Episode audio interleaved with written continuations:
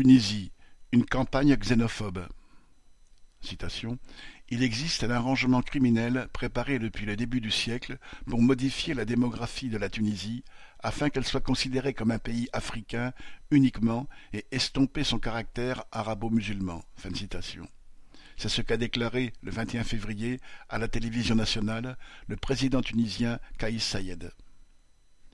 Le président a ainsi évoqué des citations masses incontrôlées venues du Sud, des citations hordes de migrants clandestins venus d'Afrique noire. Ce langage est bien proche des propos odieux guillemets, du grand remplacement et d'ailleurs salué par leur auteur, Éric Zemmour. Sayed a même fait allusion à des groupes mafieux qui ont intérêt à créer cette situation de chaos et de panique. La campagne contre les migrants subsahariens, déjà lancée bien avant sur les réseaux sociaux, exagérant inconsidérément leur nombre alors qu'ils ne représentent que 0,2% des 12 millions d'habitants, vient s'ajouter à une autre.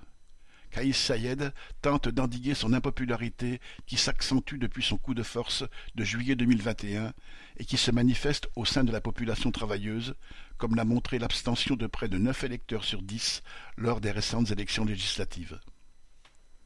Élu en 2019 par des électeurs qui voyaient en lui un président décidé à lutter contre le système de corruption que fait régner depuis des décennies la bourgeoisie au pouvoir, Kaïs Sayed a rapidement déçu.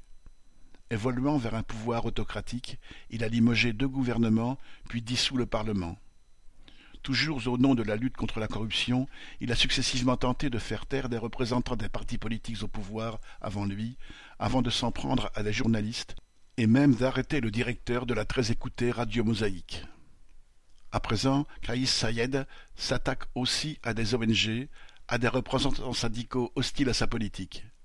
Il lance sa police contre les manifestations de sans-emploi des régions les plus pauvres, comme celle de Gafsa.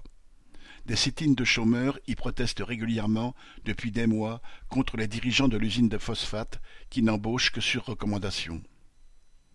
Cette campagne anti-migrants est d'évidence une tentative de détourner le mécontentement de la population la plus pauvre, qui subit de plus en plus les effets de la crise mondiale dans ce petit pays aux richesses siphonnées par la bourgeoisie locale et par les capitalistes français. Le chômage atteint officiellement 13% pour les hommes, 20% pour les femmes. L'alimentation, viande, œufs, huile, a vu ses prix exploser. Une pénurie touche les produits de première nécessité importés, le sucre, le café, le riz, ainsi que les hydrocarbures. Nourrir sa famille et ses chèvres devient problématique avec l'inflation. L'industrie du tourisme a reflué elle aussi depuis l'attentat terroriste du Bardo en 2015, attribué à des émules de Daesh, puis la pandémie de Covid. Afin d'obtenir un prêt du FMI encore en suspens, Kaïd Sayed a diminué en décembre les subventions aux produits de base, aggravant évidemment la situation de milliers de familles. La finance internationale considère pourtant que la dette tunisienne, représentant 85% du PIB, devra être payée tôt ou tard par la population. Le mécontentement se tourne parfois contre les migrants.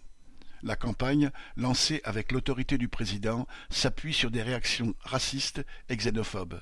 On expulse des locataires d'origine subsaharienne, on agresse des Africains noirs, comme récemment à Sfax. Aux grèves récurrentes contre les salaires impayés, les conditions d'embauche et de travail, au mécontentement grandissant contre la pauvreté, s'ajoutent désormais et heureusement, comme à Tunis le 25 février, des manifestations protestant contre cette campagne odieuse et la dictature rampante instaurée par le président. Viviane Lafont